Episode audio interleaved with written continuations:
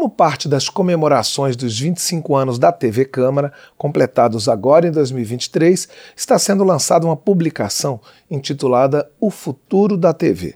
O livro, organizado por três servidores da Câmara, tem artigos sobre temas como o papel da televisão, regulamentação do setor e aspectos tecnológicos, além de uma memória sobre a trajetória da TV Câmara nesse um quarto de século.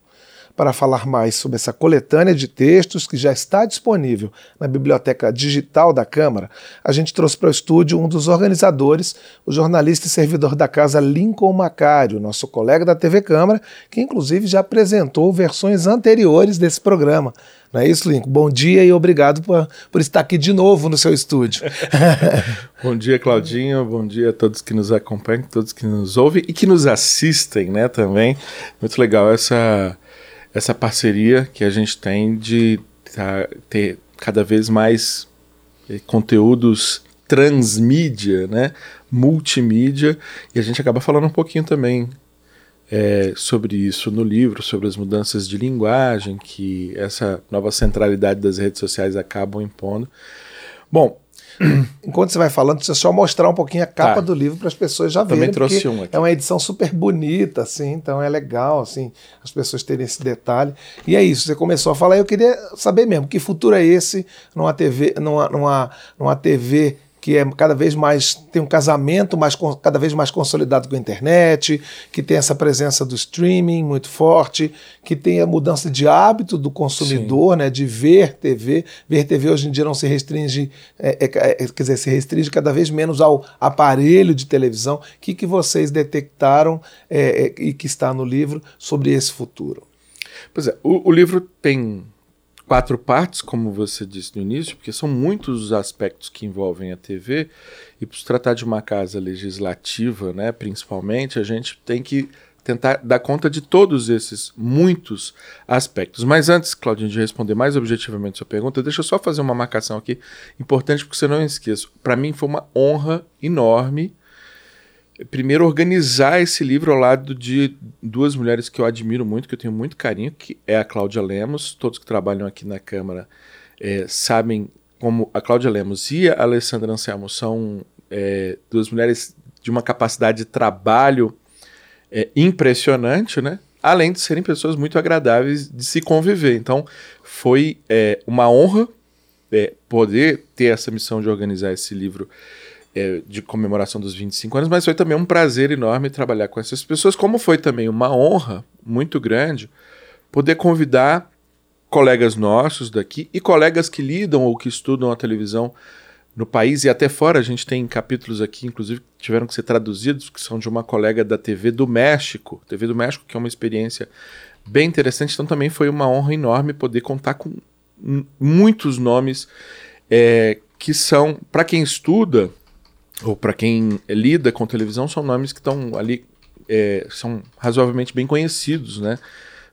Para usar uma expressão metida besta, no nosso métier. Mas, te respondendo objetivamente, precisávamos é, dividir né, é, esse, esse, esses aspectos múltiplos que envolvem. Eu, por exemplo, me dediquei mais a algo que, inclusive, me dedico a acompanhar aqui dentro da Câmara, que é o, o que a gente precisa regular na TV ou na comunicação de um modo geral, especialmente na comunicação pública, porque nós, infelizmente, somos de um, uma atividade, a comunicação como todo, pouco regulada, com poucas leis. Pra você ter uma ideia, o Código Brasileiro de, de Telecomunicações, que é o responsável por definir como se dá um processo de concessão de TV, efetivamente, também de rádio, ele é de 1962. Depois da Constituição, a gente não teve, a não ser remendos nessa lei de 62, a gente não teve uma lei nova para tratar, tratar desse assunto. Então, e ao mesmo tempo que a gente tem uma lacuna de regulação é, nessas tecnologias mais antigas, a gente tem as tecnologias novas é, que ainda também não estão reguladas. Vou dar o exemplo, o vídeo on demand, né, ou VOD, também chamado de a gente traduz por vídeo por demanda, ou na lei que está tramitando conteúdo audiovisual é, por demanda. é, ele não tem regulação, os atores envolvidos querem cada um a sua regulação, né, tem o seu modelo, alguns querem inclusive que mantenha a desregulação. E como é que fica, por exemplo, se um setor paga imposto, paga, por exemplo, a Condecine, a contribuição para o desenvolvimento do cinema nacional, e outros que fazem a mesma coisa não pagam. Então tá uma disputa e a gente acaba tratando um pouquinho desse assunto aqui. Mas a gente é, abre o livro com algo que é fundamental quando você está falando de TV pública, especialmente, como é o caso da TV Câmara, que é democracia. Né? A gente lembra é, que televisão se consolidou principalmente como forma de entretenimento, mas ela é, acima de tudo, uma forma de é, comunicação, de muito mais do que entretenimento, de informação que tem que ser emancipadora para que a gente possa ter uma cidadania plena e uma democracia consolidada. Então, eu queria ressaltar, por exemplo, essa escolha, inclusive quem escreve esse capítulo é o João Brant, que hoje é secretário de Políticas Digitais, e a Fernanda Martinelli, que também trabalha na SPDIG da SECOM, porque como é que a gente deve pensar a TV a partir dos direitos humanos e da cidadania? Antes, eu também devo mencionar que é uma honra que o livro seja prefaciado pelo atual secretário de Comunicação, o deputado Gilmar Tato, que já tinha uma experiência com comunicação no seu partido, o PT, ele era secretário de comunicação de lá, e abre o nosso livro é, com um texto também, um prefácio, chamando atenção para esse aspecto que eu gosto de ressaltar sempre, que é tudo é importante na televisão, inclusive o entretenimento, as informações de diversas natureza, mas instrumento para consolidação da democracia é algo que a gente precisa ter muito claro para quem faz e para quem assiste, porque às vezes pode estar tá olhando para um determinado conteúdo e falar assim, ah, isso é chato, esse cara aí, eu, esse tal de Lincoln Macário, eu não, não, não gostei dele não.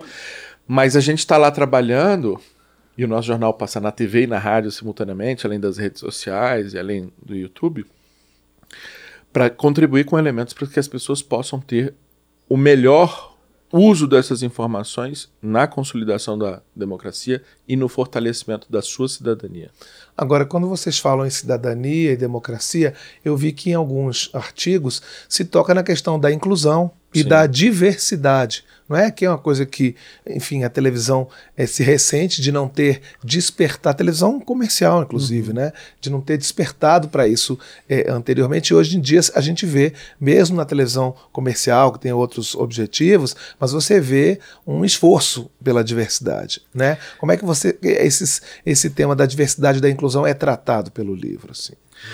É, não só o capítulo dedicado a isso, mas capítulos que tangenciam isso, como por exemplo sobre o desenvolvimento da mídia feito por uma representante da Unesco no Brasil, é, um sobre como combater a desinformação na saúde, que é muito interessante, tem um sobre. É, bom, não, não vou poder ler aqui todo o índice. Não dá spoiler. Não, mas, mas nesse aspecto, eu acho interessante ressaltar que é, muitas das lutas que se viveu na década de 80 por uma TV mais verdadeiramente brasileira, né?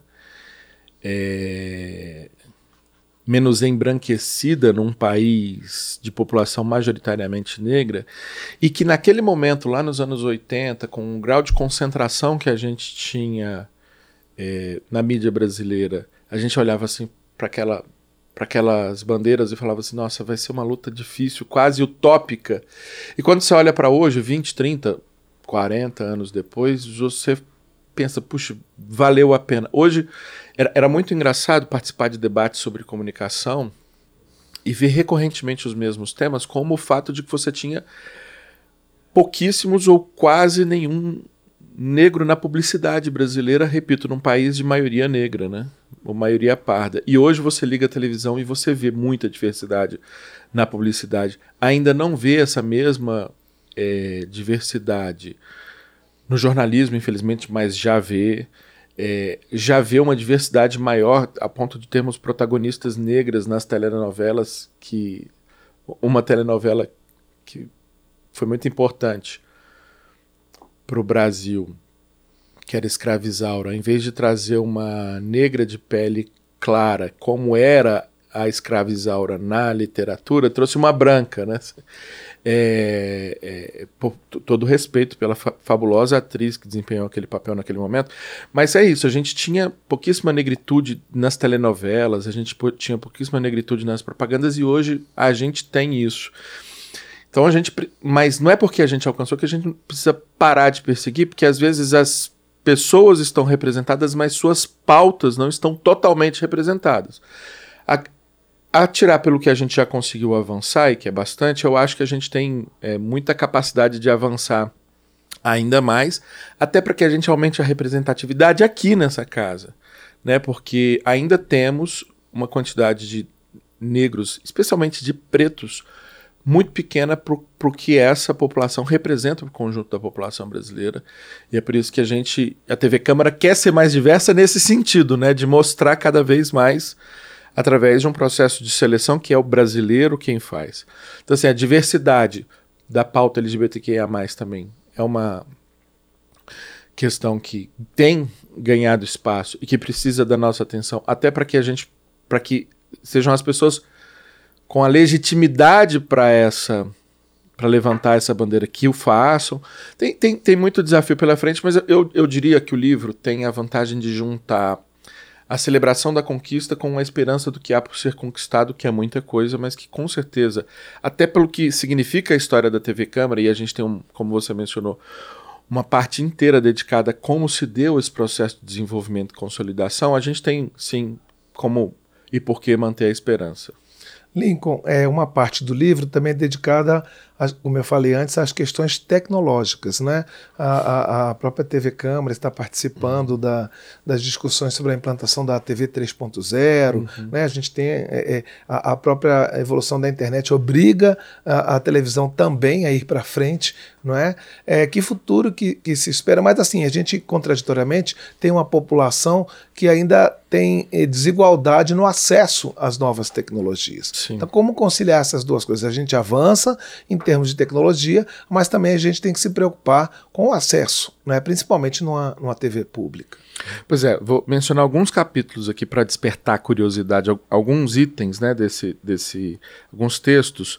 É, a Melissa Vogel, do, da Cantaribop, sobre o futuro do vídeo, o futuro das tecnologias de TV do Samuel Possebon, que é um grande especialista na área. Roberto Franco, que lida com questões de regulação em nome das emissoras, das grandes emissoras, ele que é do SBT hoje, fala desse futuro desafiador. A Ana Elisa e o Paulo Henrique Castro, Ana Elisa Silva, falam de TV 3.0, a próxima geração da TV brasileira, que eu vou me ater um pouquinho aqui, porque a gente está vivendo um momento muito parecido com dois momentos que a gente viu no passado, ali por volta, no meados da década de 90, que foi a implantação da TV a cabo no Brasil, que é, por um esforço do Fórum Nacional pela Democratização da Comunicação e algumas pessoas que homenageiam na, na figura do já falecido Daniel Harris, lutaram muito para que aquele momento de mudança tecnológica fosse um momento de ampliação das vozes da sociedade e das vozes também do governo. Né, porque a gente, ao contrário da Europa, que nas, a, cuja TV nasceu pública, né, BBC é o grande exemplo, mas a gente tem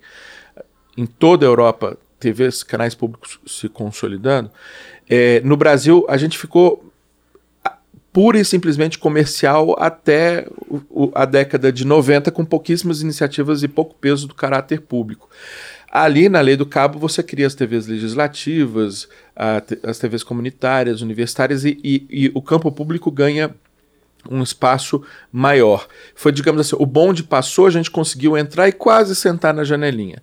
No processo de digitalização, no começo dos, no finalzinho dos anos 2000, ali por volta de 2007, 2008, 2009, a gente viveu também um momento de ensaiar as novas tecnologias, regular essas novas tecnologias, e nesse processo de regulação, o campo público que a gente representa ganhou um instrumento importante, que é a multiprogramação. E esqueci de mencionar que nos canais públicos lá da TV a cabo, houve por parte das operadoras uma obrigação de carregar, que a gente tecnicamente chama de must carry, né? Que foi um instrumento fundamental para esse fortalecimento do campo público. Então a gente teve aí, nas duas mudanças tecnológicas, algo muito importante para fortalecer o campo público e aumentar a diversidade de vozes, não ficar só as vozes comerciais falando. Né? Agora a gente está vivendo mais um momento de transição e a gente está pensando, é preciso que se pense assim, como é que a gente vai também pegar esse bonde e dessa vez tentar sentar na janelinha, mas fazer de tudo para que a mudança tecnológica também fortaleça isso. E aí a gente vem a, uma questão que a TV 3.0 ela vai ser uma fusão das experiências de consumo da televisão normal com o, o celular, né, em que a pessoa pode mesmo assistindo alguma coisa, procurar algo na internet, que a gente já faz hoje, né, Claudinho? Você deve fazer isso com frequência, como eu também faço, que a gente assiste em duas telas e é um hábito de consumo cada vez mais comum. Estou assistindo uma coisa na televisão e estou pesquisando algo relativo ao que estou assistindo aqui, ou aquilo que eu vi na televisão me, de, me despertou curiosidade, eu vou num outro conteúdo e já começo a assistir o outro conteúdo paralelamente, um olho no peixe, um olho no gato. A TV 3.0 vai levar essa, essa experiência um pouco para dentro da TV. Só que ela precisa de conexão com a internet. A gente vive num país em que cerca de 60% da população só tem uma conexão de internet razoável. Para ser bem justo, assim, menos de 40% tem uma conexão boa de verdade. O, o restante está ou não tem, ou está pendurado no pré-pago, é, ou está dependendo do Wi-Fi do vizinho, ou de outras formas de conexão, e aí não tem essa capacidade de, de fruir, de gozar esse direito que a TV 3.0 vai trazer. Então, essa, esse é um desafio que a gente precisa pensar. Como as pessoas estarem efetivamente conectadas para que elas não sejam é, ofertado um tipo de conteúdo gratuitamente, como várias operadoras fazem hoje com algum em parceria com algumas plataformas digitais, e a pessoa fica presa, fica cativa daquele ambiente informacional e não consegue sair para ter pluralidade. Você vai ver o que a plataforma quer que você veja.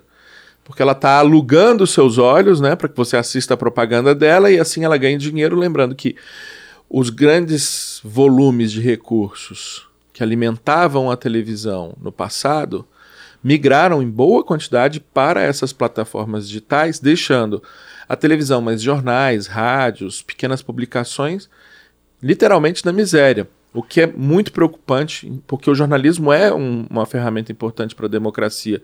Então, tudo isso batido num liquidificador gera esse enorme desafio que a gente tem do ponto de vista de como lidar com tecnologias que surgem, lacunas de regulação, formas de consumir que a gente ainda não conhece bem a fundo, né? Porque todo mundo sabe um pouco da experiência própria, mas a gente ainda não tem estudos consolidados de como é que se dá esse, esse consumo em dupla tela. Mas para variar, eu me empolguei de novo e falei bem mais do que devia. Não se preocupe. Eu queria agradecer ao meu colega Lincoln Macário, que foi organizador junto com Alessandra Anselmo e Cláudia Lemos, que inclusive está fazendo aniversário hoje. Eu ia né? mencionar. A gente pode dar os parabéns para ela. Isso, parabéns para nossa colega. Organizando esse livro que a gente já mostrou, O Futuro da TV. Foi lançado na semana passada e está disponível na Biblioteca Digital da Câmara. Lincoln, obrigado pela, pelo bate-papo. Bem-vindo de volta ao seu lugar de origem aqui. Obrigado. É um prazer enorme estar nesse estúdio que eu passei praticamente sete anos todos os dias aqui. E, e já que você mencionou que ele está na Biblioteca Digital, tem um endereço muito fácil para chegar lá, que é bd bd.câmara.leg.br, bd de biblioteca digital.câmara.leg.br, mas se colocar é, cd.leg.br barra o futuro da TV também chega no formato digital, formato físico bonitão assim, só para quem vier pessoalmente na loja, na livraria da, da Câmara. E vale a vi visita, você já deve ter visto, né, Claudinho? Tem muitos livros fantásticos, fantásticos lá, inclusive de literatura. Né? Sim. Lincoln, um abraço obrigado, e boa semana de trabalho para gente.